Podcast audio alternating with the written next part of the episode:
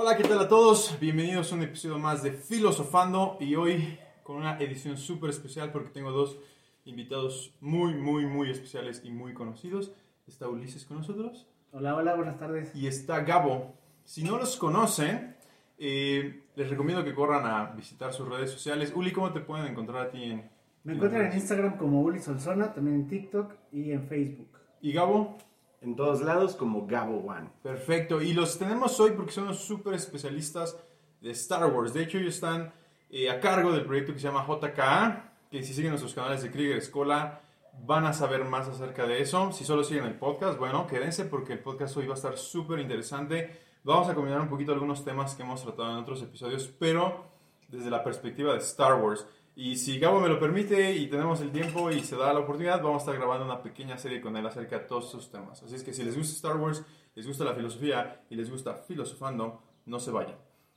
Y bueno, Gabo, el, el tema con el que me gustaría abrir, porque es como ese como controversial dentro del universo de Star Wars, pero también muy interesante, es el Jedi Gris. Entonces, yo soy fan de que cuando vamos a hablar de algo se defina perfectamente de lo que estamos hablando antes de entrar a cualquier discusión, ¿no?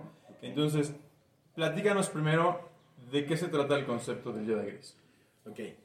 El Jedi Gris actualmente en el canon de Star Wars no existe. Sin embargo, tiene características de algunos personajes que sí existen en el canon. La senda del Jedi nos define como Jedi Gris a aquel que fue entrenado dentro de la orden o que tiene conocimiento de la orden Jedi y de su ideología, sus principios, sus valores, pero que por sus propias convicciones decide ya no formar parte de la orden Jedi. Digamos que es el católico que ya no va a la iglesia ni practica las ceremonias. Ok, y, y- y entonces dentro de ese concepto diríamos que Ahsoka sería, entra en ese concepto. Sí, Ok. Ahsoka Tano sería el Jedi gris y todos aquellos Jedi que vienen después de Ahsoka. Luke Skywalker, Ezra Bridger, ellos ya no están entrenados dentro de la Orden Jedi, son entrenados por fuera y son considerados Jedi, pero no dentro de la estructura. Entonces son Jedi grises. Ok, ¿qué pasa con este otro concepto, que es como el que todo el mundo maneja, acerca del Jedi Gris, el que no estaba en el lado luminoso, en el lado de la oscuridad, sino que estaba como con un pie de cada lado? Ok. De hecho, aquel Jedi que sí estuvo en balance, que estuvo mitad luz, mitad oscuridad, es el primer Jedi. Y sería un Jedi que comprende cómo funciona toda la energía. En esta parte de Star Wars tiene mucho que ver cuando llegan realmente a ser un Jedi en equilibrio, se dan cuenta que no puede haber creación sin caos, que no puede haber orden sin desorden y que la galaxia por sí misma funciona en este caos y que no tienes por qué intervenir en lo que simplemente está pasando. Eso es lo que realmente sería el equilibrio dentro de Star Wars. Alguien que comprenda que pasan cosas buenas y pasan cosas malas. Y que tú haces cosas buenas, pero también haces cosas malas. Perfecto, fíjate que eso es justo el punto al que quería llegar contigo y por eso quería partir un poquito del Jedi Gris. Porque ahorita vamos a hablar de eso y eso es en lo que quiero que nos enfoquemos, pero antes de, de regresar a ese punto que para mí es tan importante, eh, quiero que me quede completamente claro, porque yo soy fan de Star Wars como muchos que probablemente nos estén escuchando, pero como que no nos queda, como no es canon, esta idea, ¿no? Y, y, por ejemplo, muchos hablan de que el, el Jedi Gris originalmente se hablaba de este Jedi que era un Jedi formado del lado luminoso, pero que de repente podía obtener poderes del lado de la oscuridad, y hablan mucho de Mace Windu y por qué el lightsaber morado, entonces... No sé si puedas profundizar un poquito en eso. Un Ok. huevos tibios, tal cual. No, eh, de hecho Mace Windu sería la, la peor definición de un Jedi gris y de un Jedi en equilibrio. Eh, si quisiéramos tomar algún Jedi de las películas que fuera la representación realmente de un Jedi gris, podríamos tomar a Qui-Gon Jinn. Mace Windu es la antítesis de Qui-Gon Jinn. Ahora, las habilidades del lado luminoso y del lado oscuro están para todos. Cualquiera puede usarlas. No es que tú digas, ah, soy Jedi y entonces esos poderes no se desarrollan No en me mí. sale. No, de hecho los tienes. O sea, los rayos de la fuerza los puede usar cualquiera. Es tu decisión no usarlos. La transfusión de energía, que es una, una pues, alquimia Sith, los Jedi también la pueden hacer. Sin embargo, ellos deciden no hacerla. Los Sith también se podrían volver fantasmas de la fuerza. Sin embargo, por no generar esa conexión, no son capaces de hacerlo. Lo- a lo que quiero llegar con esto es que las habilidades ahí están. Ahorcamiento. Luke Skywalker es un Jedi y ahorca un gamorreano en el episodio 6. Anakin, antes de ser. Anakin, bueno, Anakin ahorca todo lo que se le cruza en el camino. Rey lanza rayos de, de, bueno, rayos de la fuerza sin ser una Sith y sin ser una Jedi. Entonces, esta- estos, um, estas habilidades, estos preceptos, estos conceptos están para todos. Es tu decisión si los usas o no. Y también eso es lo que está mal a nivel um, estructura social de los Jedi. Ellos son los que determinan, no, pues si haces esto, es- estás mal, eso es del lado oscuro. No, las habilidades simplemente existen.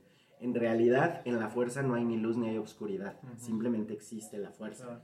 Y Mace Windu es un ejemplo un poquito eh, complicado porque la gente cree que el morado representa equilibrio porque es la combinación entre el azul y el rojo, pero no. El morado en los lightsabers en realidad representaría, también esto es Legends, el extremismo. Es para aquellos que adoptan una filosofía y se van a su extremo. Ujú. Mace Windu es completamente obtuso y gran parte de la caída de la Orden Jedi en las últimas, bueno, en los últimos años de la República tienen que ver con reglas instauradas por Mace Windu.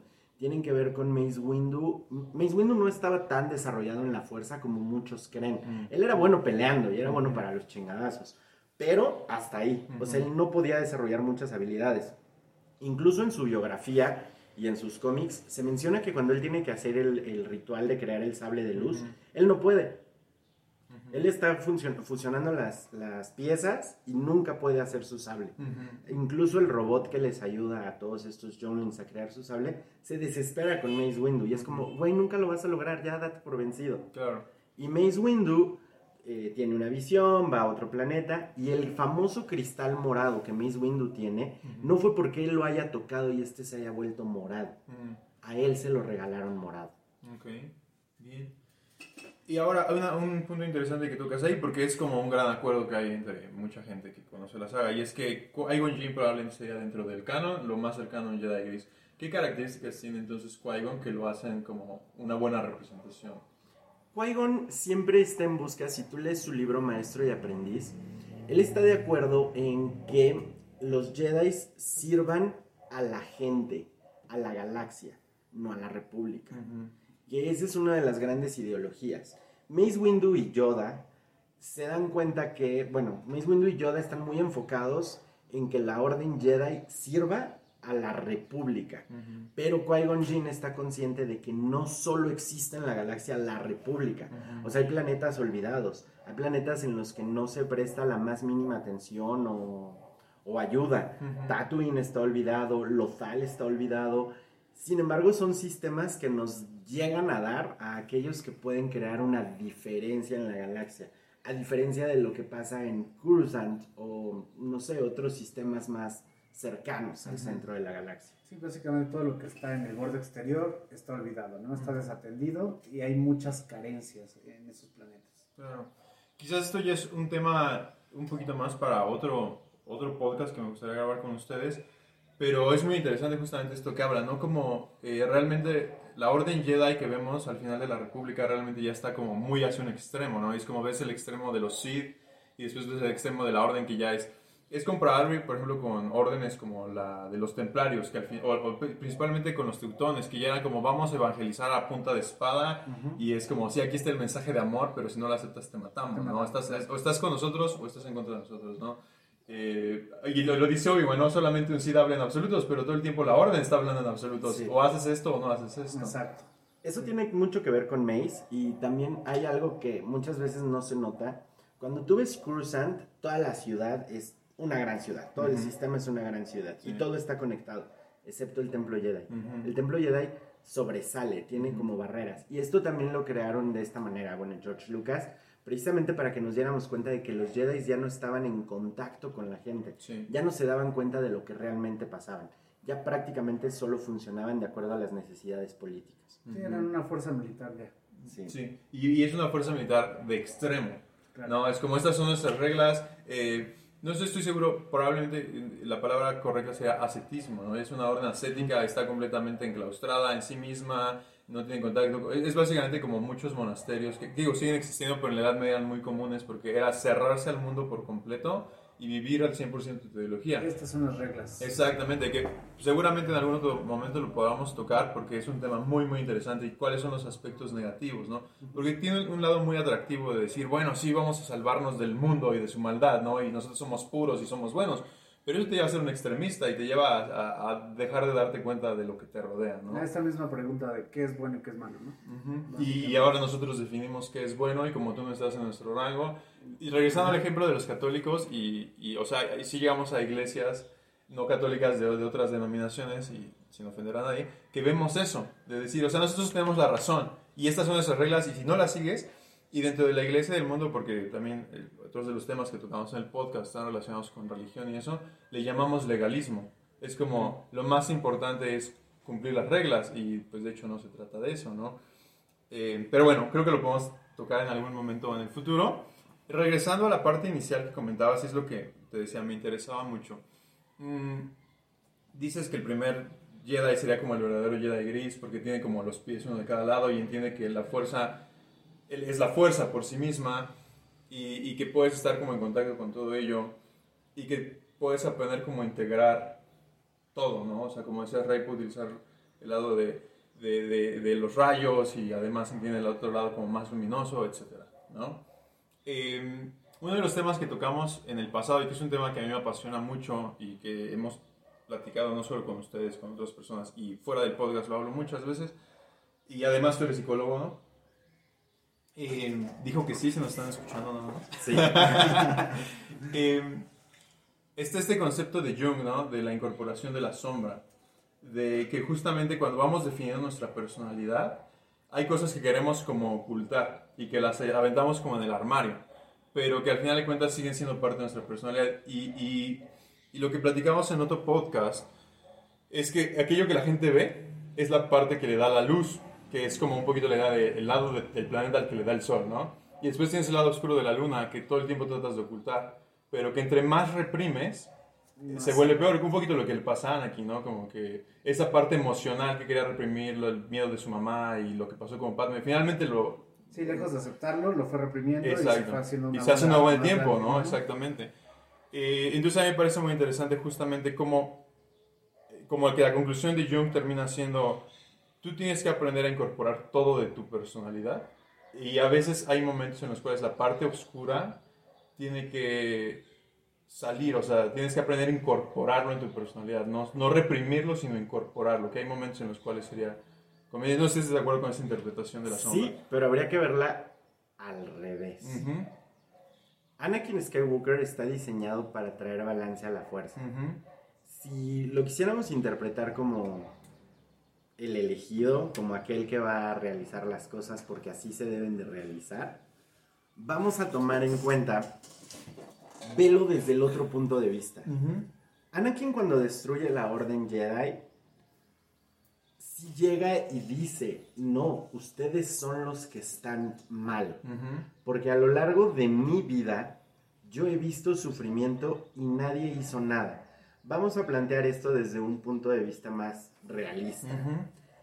Anakin era un esclavo. Sí. Cuando él llega a la civilización, por así llamarlo, que sale Sí. de Tatooine y llega a Coruscant, Ujú. hay recursos, hay ejércitos, hay tratados, hay leyes, pero él no ve que ninguna de estas se aplique para su madre o para el mundo en el que él creció. Ahí Ujú. sigue habiendo esclavos y él sí fue liberado, Sí, pero a todos los demás les vale. claro. Entonces, si él era parte de una orden, Mm. ¿por qué no iban y lo ayudaban? Anakin empezó a tener visiones de su madre en sufrimiento y él pidió autorización para que lo dejaran ir a ver a su madre. Y la Orden Jedi, principalmente Mace, lo interpreta como es un pretexto para ir a ver a tu mamá. Quiere decir que todavía tienes apegos. Quiere decir que sigues estando mal.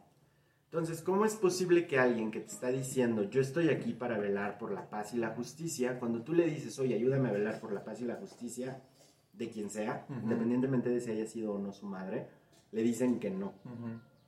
Después sigue avanzando en cuanto a política y se da cuenta que los Jedi también no pueden proceder si no hay algo político detrás. O sea, ellos no pueden intervenir en cualquier situación. Incluso en el episodio 2, ellos tenían que ser ejecutados en geonosis. A nosotros, nosotros los vemos como los buenos, pero realmente quienes fueron e invadieron geonosis y se fueron a meter en otro planeta para ver qué estaban haciendo, fueron Obi-Wan, Anakin y Padme. Si tú ahorita vas y te metes a Rusia y tratas de entrar a sus expedientes, Mm. ¿qué va a hacer Rusia? Va a responder. Bueno, sí. te va a ejecutar. Claro, claro. Si vas y te metes en China, Corea del Norte, Estados Unidos, si te acercas al área 51, te van a disparar. Claro. Aquí es lo mismo, pero ahí lo estamos viendo desde el lado de civilización funcional y acá lo estamos viendo desde el punto de vista del camino del héroe. Exacto. O sea, no, se tiene que salvar y sí, porque lo está haciendo por un bien mayor. Ujú. Independientemente de eso, fue e invadió y adquirió información de un planeta que además no era parte de la República, es un planeta separatista. Y para el episodio 3, Anakin se da cuenta que la Orden Jedi, si tú lo quisieras ver de esta manera, la Gran Purga, tiene que ver con un... Todo esto que está creciendo desde el más pequeño hasta el momento ya está corrupto. Claro. Todo se ha ido corrompiendo con el paso de los años. Y Sí. mucho de esta corrupción tiene que ver con que los Jedi sí hacían favores y nosotros vemos algunos de los Jedi más emblemáticos. O sea, vemos a Kit Fisto, vemos a Mace Windu, el Maestro Yoda, Plo Koon, a Digalia y decimos, no, no, pues ellos son los chidos. Pero si tú te das cuenta de todo lo que está pasando detrás de la Orden Jedi, los mismos Jedi son corruptos, son soberbios, son orgullosos, son engreídos. Y están cayendo en lo mismo que llevó a los Sith en la antigua república a su destrucción. Claro. Excepto matarse entre ellos. Pues los mata un Jedi, a final de cuentas. claro. Pero, ¿no crees que en el caso de Anakin, por ejemplo, que él sí acaba terminando siendo como víctima de sus pasiones, que es el gran miedo de Windu y de Yoda que tenían con él al inicio, es como ese miedo por, por su apego a su mamá lo acaba destruyendo, y no solo por su mamá, obviamente por su amor a Padme, como que lo terminan cegando y su pasión lo supera a un grado que de hecho pierde el control. Yo creo que Anakin es víctima del sistema, ¿eh? no de sus pasiones. Sí. Es víctima del sistema en el que está, en el que creció. Eh, fue lo que lo, lo llevó a, a ser el personaje como Darth Vader. Mm. Pero en el caso, por ejemplo, Qui-Gon Jinn como su como quien lo rescata veía lo mismo. Él, él entendía que la orden estaba rota y que tenía que ser arreglada, pero él nunca cayó en lo que Anakin termina En cayendo. el extremismo. Exactamente. Sí, pero aquí se suscitan varias cosas. Palpatine sabía que tenía que destruir a Qui-Gon Jinn. O sea, era- eso era un sí o sí. Yo tengo que matar a Qui-Gon Jinn porque si Qui-Gon Jinn vive, mi plan no va a funcionar. Porque en dado caso de que Anakin Skywalker hubiera sido entrenado por Qui-Gon Jinn, Qui-Gon Jinn le habría enseñado muchas cosas que Obi-Wan no le enseñó. Claro. Y Obi-Wan entrena a Anakin como su primer Padawan. Obi-Wan Claro. no tiene nada de experiencia Sí, para entrenar al elegido. O sea, es un, es un caos, es una bomba de tiempo. claro. Tienes a Obi-Wan sin experiencia, entrenando al elegido, que es de, a ver, hoy todos vamos a repasar cómo levantar la manzana con la fuerza. Y mientras todos se tardan 16 horas, Anakin ya levantó la manzana, ya la partió, ya hizo puré, ya la regresó a su forma. Y, o sea, Anakin es el niño prodigio de... Sí. Y Qui-Gon Jinn no le demostró muchas cosas, no pudo mostrarle muchas cosas a Anakin que tal vez lo habrían hecho entender. Cuando tú llegas a conocer a Qui-Gon Jinn más a fondo, te vas a enterar que, y él no es el único, que muchos Jedi tienen pareja Claro. fuera de la orden, Sí. pero no se casan. Ujú. ¿Por qué? Porque ellos a lo que tienen que renunciar es al apego Exacto. pero sí tienen derecho a tener contacto humano, contacto físico, contacto sexual. O sea, a lo que renuncian es, no tengo por qué sentir a una persona de mi propiedad. Ujú. Y Obi-Wan, siendo el maestro de Anakin, nunca le explica esto a. Anakin. O sea, es como, no apegos. Claro. No, pero es que, no, no apegos. Sí. Pero yo te quiero mucho, no apegos, dije. Sí. Y cuando tú vas viendo el desarrollo de Obi-Wan, es como, güey, ¿y Satín? Sí. No, pero sin apego. Claro. Por eso, pero, o sea, ¿estamos o no estamos? Y a los únicos que ves realmente que llegan como a ese, hasta el momento, como apogeo de realmente vivir sin un apego carnal, son Mace Windu y Yoda. Pero bueno, Yoda porque su especie eh, prácticamente pues es la elevación total, es como si su especie estuviera en el nirvana, Sí. entonces obviamente no va a tener contacto Después de físico. 900 años, ¿qué podías esperar, no? Y Mace Windu nunca se ha hablado si tuvo algún romance o, o demás, pero también si Mace Windu pues, nunca tuvo ningún tipo de relación afectiva, pues cuánta ira. y- Que Exacto, que, que probablemente se ve manifiesta en algunos momentos de su desarrollo de personaje, ¿no? Y, y, y fíjate que, para, como decías, vamos a ponerlo en términos más reales, ¿no? Eh, y ya tú, tú hiciste con el, el, el ejemplo de la Iglesia Católica, ¿no? Entonces yo lo veo así. Justo Yoda sería como, es, básicamente Mahatma Gandhi o algún gran Sí, iluminado sí, sí, budista que Buda. simplemente puede vivir sin apegos y sin esa relación emocional y dices, wow, eres un iluminado, eres el, eh, por eso es el gran maestro, ¿no? Sí. Eh, y después, como, como lo decíamos, o sea, creo que la orden Jedi es como una orden católica súper estricta. Vives en el claustro, no tocas mujeres, no ves mujeres y comes lo que te servimos y no te quejas, ¿no? O incluso una orden budista que también cuando estás en claustro tienen que ser así. Eh, mientras que lo que estamos platicando de un poquito más de la fuerza lo veo como aquella idea luterana de los monjes sí se pueden casar, bueno, los, los sacerdotes se pueden casar, Ajá. pero deben entender que no pueden desvivirse solo por su pareja, sino que deben Exacto. tener un servicio a Dios, un servicio a la comunidad y además pueden tener su pareja porque esa pareja no les impide el cumplir con las otras funciones, ¿no? Siempre y cuando entiendan que no deben poner los ojos exclusivamente en su pareja, que fue como esa gran idea súper revolucionaria y que Lutero es como ese monje que sale de, de su orden y entonces ahora se vuelve como el primer pastor este, protestante. Como el y- primer Jedi gris. y, sí, y además se acaba casando con una monja. ¿No? Y que ahora es como una de las grandes controversias entre un sacerdote católico y un pastor protestante, porque los pastores sí se casan y los monjes, bueno, los, los sacerdotes católicos dicen, yo no puedo tener contacto con el mundo. Bueno, bueno, ahí también tiene mucho que ver que a la iglesia nunca le convino que los sacerdotes se casaran porque pues habría derecho de propiedad Claro. por el matrimonio y las leyes civiles. Ujú. Pero aquí, mira, el primer Jedi, imagínate que llega el primer Jedi, Ujú. desconocemos su nombre Sí. y él, digamos que sí es gris, él está en luz y en oscuridad. Entonces él empieza a predicar la fuerza. Entonces empieza a encontrar gente que tiene esa conexión y le empieza a decir, no, pues mira, existe la fuerza y hay que creer en ella y hay que buscar un bien común, no importa. No importa si al que está atacando lo electrocutas, lo elevas, lo ahorcas, pero hay que buscar el bien común y hay que entender que todos en paz. Pero esa información se va tergiversando generación tras generación. Hasta que llega un momento en que De hecho, eh, con el paso del tiempo, así sucede, ¿no?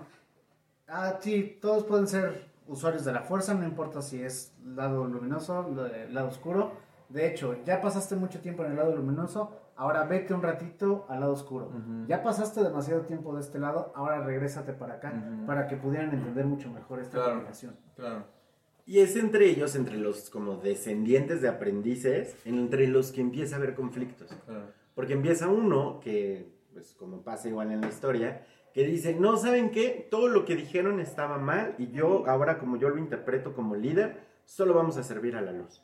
Entonces surge alguien que dice, oye, no, a ver, espérate, ¿y la oscuridad qué onda? No, no, o sea, el, el que use la oscuridad es malo y ahora ya, y nacen los Jedi oscuros. Pero al mismo tiempo de los Jedi nacen los Jedi oscuros. Y los Jedi oscuros después se van a convertir en Sith. Pero tanto Sith como Jedi vienen de la misma raíz. Y entonces tú estarías de acuerdo que lo más conveniente es lo que pasó al inicio y que hubiese, ese es el verdadero balance, ¿no? Que puedes entender tanto el lado luminoso como el lado... Porque como decías, la, la fuerza no tiene, no tiene luz ni oscuridad, es la fuerza. Ajá, es la fuerza. Y nosotros venimos como siempre a tratar de clasificar, ¿no? Pues todo se vuelve un caos cuando se empezó a involucrar. O sea, también es. Star Wars, cuando lo empiezas a estudiar desde el punto de vista político, sociológico, cultural, económico, estas ideologías empiezan a surgir y se empiezan a crear bandos cuando empieza a haber intereses políticos, Claro. económicos y sociales. Claro. Pero entonces estaríamos de acuerdo que lo ideal es que conozcas ambos lados y, que- oh, yo creo que eso te enseña cuáles son las limitaciones y repercusiones que puede haber de utilizar cualquiera de la- estas habilidades que te permite la fuerza. Y ya que conoces ambos lados, pues saber cuándo y, y utilizarlos siempre en el servicio de los demás. Sí, y de hecho, si te das cuenta, aquellos Jedi que han llegado a la gran elevación dejan de usarla. se dan cuenta que no importa lo que hagan y que puedas ver el futuro e intentar cambiar el pasado y controlar mentes y mover objetos y crear cosas maravillosas con la fuerza, se dan cuenta que ni aún así pueden alterar el verdadero curso de la fuerza.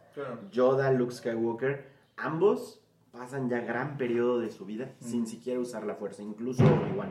Y Obi-Wan ya de... El Obi-Wan para el episodio 4 es muchísimo más sabio que el Obi-Wan del episodio claro. 3. Sí. Y eso es algo muy interesante porque justamente, no lo hablé en un podcast, pero estaba platicando hace poco y llegas a entender que no puedes ir en contra del oráculo. No, estaba justamente hablando con algunos alumnos en una materia que doy y les explicaba lo que pasó con Edipo. Y el abuelo de Edipo dice, ok, mi, mi nieto me va a matar, por lo tanto lo voy a exiliar y voy a hacer todo lo posible porque eso nunca suceda. Y el hecho que lo exilie es lo que acaba desencadenando que lo mate. Y acaba cumpliendo el oráculo. Entonces creo que un Jedi sabio entiende que no puede ir en contra de... Yoda lo entiende y hay unos capítulos preciosos en Clone Wars cuando Yoda comprende que ellos no pueden alterarlo. Cuando Yoda se da cuenta que toda esa actitud de él como dirigente y gran estratega militar y sí tiene que ver con su sabiduría, pero en realidad también está siendo soberbio. Cuando tú ves ese cambio de Yoda, que se le subieron los, los humos y de repente dice, ay, no, a ver, esperen, tengo que ser más humilde. Y te das cuenta que Yoda se da cuenta que no importa lo que hagan, la república va a caer y va a surgir un imperio, porque después va a surgir otra república, porque él ya vivió 900 años, o sea, él ya lo vio, o sea, él ya vio república, imperio, república, imperio, repu- o sea, ya vio que todo va cambiando constantemente. Él vivió la alta república en su apogeo. Entonces, cuando tú comprendes cómo funcionan este tipo de personajes y ese tipo de visión, es cuando ellos se dan cuenta que es como, ok, no importa lo que haga, las cosas van a pasar. Y la teoría con Anakin es que solo había dos vertientes. O él tomaba su lugar como dios de Mortis, o él tomaba su lugar como Darth Vader. Pero si él hubiera tomado su lugar como dios de Mortis, tristemente lo que habría hecho Anakin es que al sentarse en balance habría roto la conexión de todos. Entonces igual habría acabado con Jedi y con Sith. Lo hubiera hecho como padre de Mortis o como Darth Vader. Como padre oscuro como padre de luz. Ok.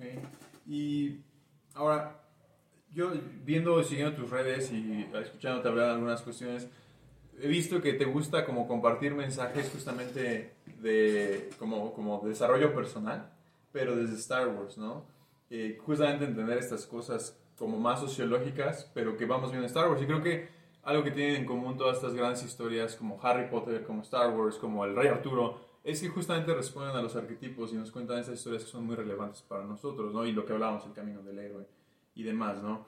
Y, y, por ejemplo, algo que yo veo de lo que decías ahorita es que la historia es cíclica, o sea, Yoda lo entiende y nosotros también deberíamos entenderlo, porque a veces nos queremos oponer a lo que está pasando a nuestro alrededor o queremos creer que tenemos control sobre nuestras circunstancias.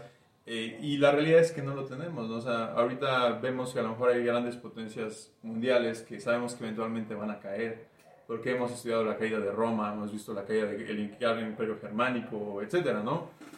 Eh, y tratando de asociar todo esto nuevamente con este concepto de estar en balance y esta idea que te decía de, de la sombra, algo que para mí fue una gran revelación es que, y no sé si estés de acuerdo conmigo, generalmente cuando, en nuestro desarrollo como personas, sobre todo en la, en la adolescencia, como queremos ser algo en específico, como queremos copiar a alguien y eso va definiendo nuestra identidad, ¿no? Pero también luchamos con muchas cosas y me he dado cuenta que entre más luches con algo, como que más se manifiesta negativamente.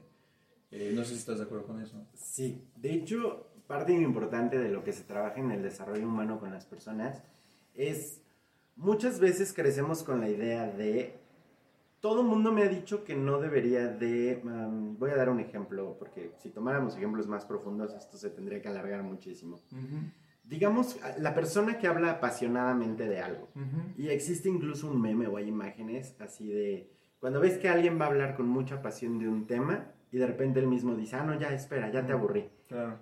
¿Quién le estuvo diciendo que lo aburre? Esas cosas que a veces se nos han dicho que son negativas, siempre y cuando no le hagas daño a otras Correcto. personas, no necesariamente son negativas. Son parte de tu personalidad y son parte de lo que te hace ser tú.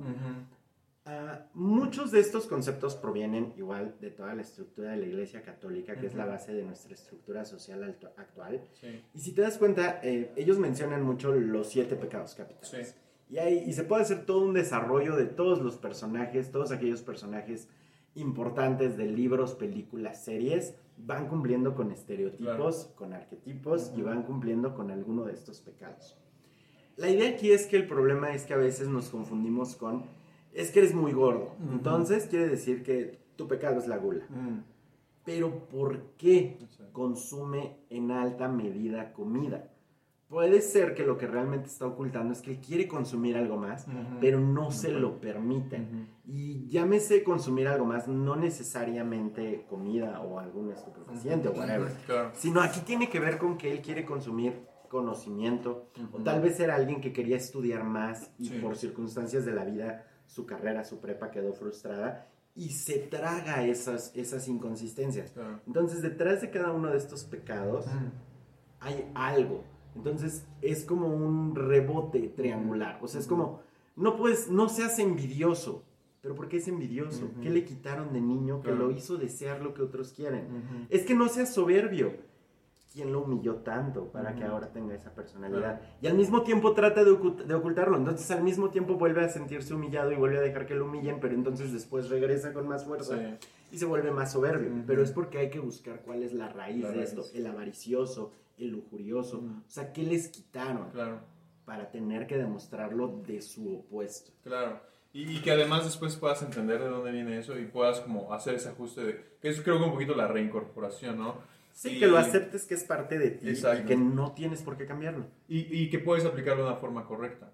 O Sí. que ya no daña a nadie, ¿no? Que es la parte importante, que es, es la gran incorporación de la sombra que se utiliza en el beneficio, ¿no? Exacto. Eh, y cuando lo hablamos en otro podcast también mencionamos el, el- el fenómeno Hulk, ¿no? Y es, es esta gran frase de Mark Ruffalo de mi secreto es que siempre estoy enojado, pero ya encontró la forma de, de controlarlo. O sea, sí, siempre estás enojado, siempre estás de malas, pero no tiene por qué hacerte una mala persona, o no tiene por qué hacerte Exacto. dañar a los demás.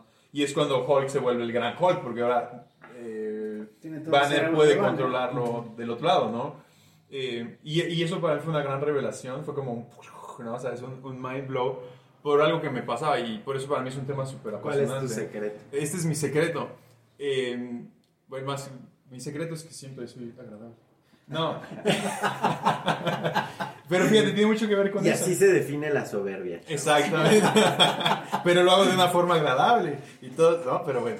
Todos los de redes sociales, todos somos soberbios. Sí, y tenemos cierta megalomanía y todo. No, Bueno, ¿cómo crees? y este, narcisistas y bueno.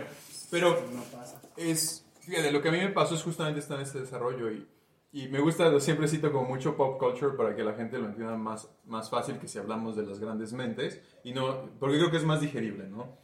En, en La Máscara, la, esa gran película de Jim Carrey, al inicio va el psicólogo y el psicólogo tiene un montón de máscaras y le empieza a explicar que de hecho eh, viene de la- el concepto de persona, viene de máscara máscara. y que todos utilizamos una máscara y que esa máscara va cambiando dependiendo de nuestra circunstancia.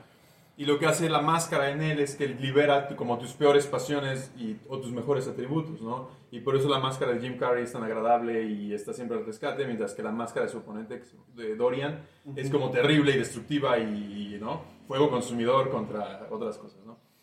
Y, y entonces cuando eh, vino este mind blow para mí, es que eh, cuando yo empezaba mi carrera como instructor de artes marciales, era muy joven.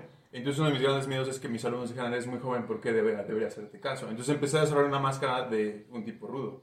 Como yo soy el maestro y dentro del entrenamiento yo tengo que ser serio y no puede haber como una relación muy, muy amistosa con mis alumnos porque yo soy el maestro. Sin embargo, en mi desarrollo de personalidad como persona, como niño, como adolescente, siempre fui como el chico que siempre estaba de buenas, que siempre hacía bromas, que los maestros no podían callar. Pero entonces tenía que reprimir esa parte como maestro. Eso es lo que yo pensaba. Porque si no, ¿cómo me iban a respetar mis alumnos? ¿no? Y, y pasé una gran, una gran parte de mi desarrollo como instructor de artes marciales, como no tienes que ser serio. Y después de varios procesos de vida me di cuenta que no tenía que ser así.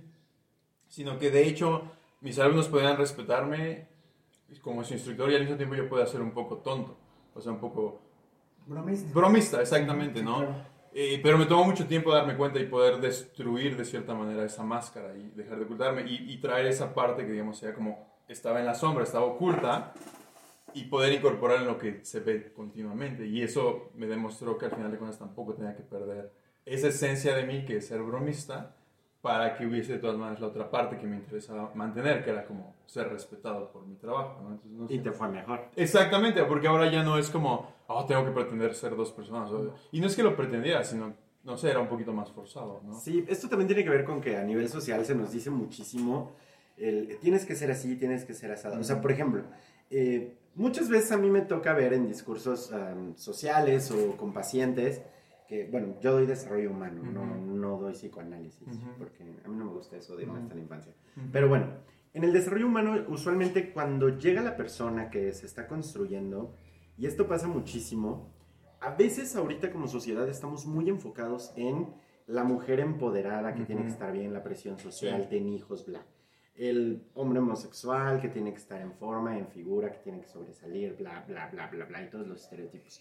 Pero alguien que están dejando muy de lado es al hombre heterosexual, cisgénero, en esta sociedad.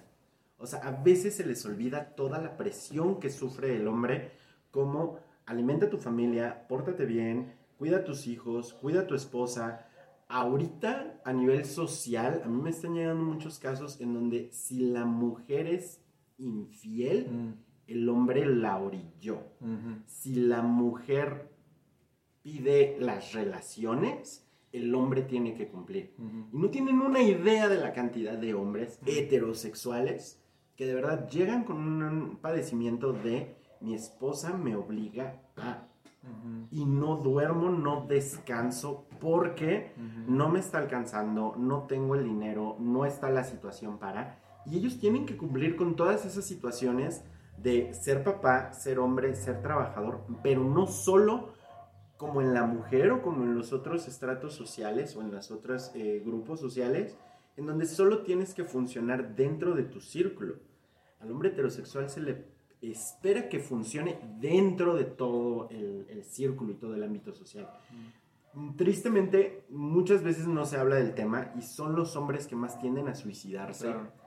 precisamente porque no pueden cumplir con estas expectativas, porque tal vez no lograron tener la casa eh, antes de los 40, no lograron tener el carro ah, propio antes de los 35, porque tal vez no terminaron una carrera, porque dan por hecho que por ser hombre su vida es fácil y no tienen una idea de también todo lo que está pasando detrás de ellos, sumado a todo lo que ahorita vemos en la sociedad. Entonces, este, pues sí sería importante ver te- este tipo de, de ideologías en el desarrollo humano y cómo este peso social te va degradando. Cuando tú empieces a ser tú, y eso tú ahorita lo acabas de decir, cuando tú empiezas a ser tú, tú auténticamente, esas habilidades que tú tienes, esa forma de ser tan tuya, es lo que te va a abrir las puertas para todo lo que quieres hacer. Pero cuando eres tú, cuando tratas de ser alguien más y de aparentar y de decir que eso no funciona. Cuando eres tú, tú eh, tienes algo único, esa esencia tuya tan propia Ujú. te abre todas las puertas. Claro. Sí, y, y por eso creo que es para mí es tan importante este tema. Pero realmente cuando lo empecé a descubrir desde el punto de vista académico, porque más o menos lo pude desarrollar con mis alumnos, o sea, siempre era mi gran objetivo el decir, es como, logra tu máximo potencial, o sea, yo lo puedo ver, tal vez tú no lo puedes ver, porque estando desde, desde dentro es muy difícil a veces, ¿no? Ujú. Y por eso a veces necesitamos un buen psicólogo, o necesitamos un buen entrenador, necesitamos un buen papá, una buena pareja, o todos, en el, creo que en el mejor de los casos, que estén allá afuera y diciéndote, es que todo este potencial está ahí, ¿no? Y es el trabajo del, del maestro dentro de los arquetipos, es el mago, ¿no? Y, y yo lo veía y decía, es que tú tienes todo este potencial, lo puedo ver, vamos a desarrollarlo. Pero una vez que lo empecé a aprender desde el punto de vista académico, ¿no? Y me empecé a meter, y por eso empezamos a grabar el podcast, justamente, para poder tocar estos temas un poquito más pop. Pero justamente el decir, libera ese potencial y no tienes por qué estar condicionado por lo que hay a tu alrededor, porque tú lo puedes lograr. Ahora, sin caer también esta idea de tú puedes ser lo que sea, ¿no? Es como, Ah, no, bueno, no, no es concepto Barbie, chavos. no, porque tampoco, eh, ahí por ahí, este, Gary Vaynerchuk lo dice muy bien, y si no lo conocen les recomiendo que lo sigan en Instagram. Él dice, mira, tampoco seas ingenuo, o sea, si mides, y nadie se ofenda, por favor, pero si mides unos 50 es muy, muy poco probable que puedas ser un profesional de la NBA. Ah, no, O sea, es como, no puedes lograr todo lo que te propongas porque hay limitaciones. No, pero, no, no, pero aquí Lo, que, lo que tienes que ver es qué habilidades tienes Ujú. tú que te hacen a ti único. O sea, obviamente, ah, yo soy muy flojo, extremadamente flojo. Sí. Y, eh, Estamos acá- hablando de habilidades. eh, por eso. Y acá- Pero- por ejemplo, él, él- él en los deportes siempre fue muy bueno. Y yo fui muy malo. Pero, por ejemplo, yo en la escuela sacaba puro 10, Ujú. sin esforzarme. Pero yo me decías, agarra un balón y me tropezaba, se me iba chueca la rodilla. O sea, Se son habilidades que no tengo, Claro. o sea, con las que no nací. Y, por ejemplo, eh, aquí, nosotros que practicamos eh, armas, Ujú. yo a veces el esfuerzo que tengo que hacer o el esfuerzo que a mí me ha llevado a hacer algunos drills de los que enseñamos, no tienen ni idea de las veces que yo lo tengo que repasar y repasar y repasar y repasar. Pero me gusta, entonces lo hago. Pero también conozco mis limitantes, o sea, no es como, ah, no, pues yo me paro bien desde el día uno. O sea, es de, claro. no, o sea, yo tengo que practicar el cómo me voy a parar o cómo hago una parada o whatever, una y otra vez, una y otra vez. Y, No, pero, pero todos, ¿eh? O sea, no, no No, no, no, que no, no, no, no, no, no, pero yo lo veo que para ustedes me es más bien. Sencillo. No, o sea, no. Ah. Arturo, tú y Camargo es mucho más sencillo. Pero fíjate, tiene algo razón a Yuli, porque sí, o sea, no es que sea gratis. yo- el- eh, no, no se trata de ser soberbio ni hablar bien de mí mismo, pero en muchos deportes, aunque yo no tenga experiencia, tengo una facilidad. Y Entonces, el otro día, no sé, empecé a tomar clases de equitación hace muchos años, ¿no? Y lo que yo veía con otras personas que tomaban la clase, literal, o sea, ellos les podía tomar dos o tres horas hacer un ejercicio que a mí me tomaba 15 minutos. Y es simplemente porque ya tenía o un- una habilidad y una comprensión de mi cuerpo. Y entonces Gabo tiene la otra parte de decir, yo no desarrollé eso de pequeño. O simplemente no nací con ello, porque también tenemos diferentes habilidades, ¿no? Y, y creo que eso es muy importante, pero dentro de este concepto de incorporar la sombra, algo que dice, yo soy muy flojo, realmente. O sea, me encanta hacer deporte, me encanta la actividad física, sí, pero soy muy flojo. Entonces, ¿cómo incorporar? Porque luego la gente te va a decir, es que ser flojo es malo. Y No. entonces yo dije, ok, vamos a incorporar, lo hice inconscientemente, pero ahora lo entiendo desde el punto de vista que estamos discutiendo. Dije, ok, soy flojo, por lo tanto voy a encontrar la forma más efectiva de hacer lo que tengo que hacer con la menor cantidad de pasos. Y entonces ahora tenemos cosas que podemos hacer muy rápido, pero muy bien hechas, simplemente porque no me gusta trabajar de más. Dato curioso, a Google y a Apple le gusta contratar gente floja. Sí. Porque van a encontrar la manera de hacer su trabajo Exacto. más eficiente. Hay una frase que le atribuyen a Bill Gates que ni siquiera si sea del PVC, es como, cuando tengo un problema muy complejo que resolver, se lo doy al más flojo del equipo porque lo va a resolver más rápido. Sí. Y es también la historia de Estados Unidos contra Rusia, ¿no? Estados Unidos para poder pintar una, una hoja en el espacio se gastó no sé cuántos miles de millones y los rusos llevaron un lápiz. Y es como, los rusos lo hicieron más rápido y les costó nada. Y entonces puede ser flojo y, y no tiene que ser algo negativo Claro. si lo incorporas de la forma correcta en, en tu vida. Sí. Y creo que es un gran, es como el, el mensaje al que quería. Sí, o sea, es que no es, no es el, ay, soy flojo y te quedas sin hacer. No, Exacto. o sea, es como soy flojo, Sí.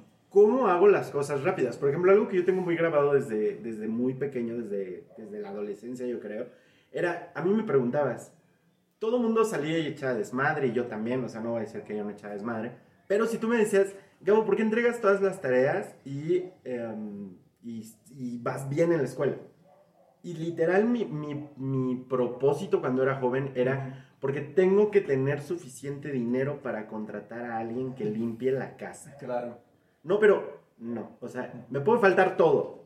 Pero tiene que haber alguien que venga una o dos veces a la semana Claro. A limpiar. ¿Por qué? Porque a mí no me gusta. Lo mismo que platicábamos del carro, ¿no? O sea, yo puedo Sí. cualquier cosa menos andar en el transporte público. Me choca estar en el transporte Sí, público. Para mucha gente es mucho más eficiente. Yo digo, no, yo sin el carro no puedo. Notes en esta mesa hay pura humildad. Pero bueno.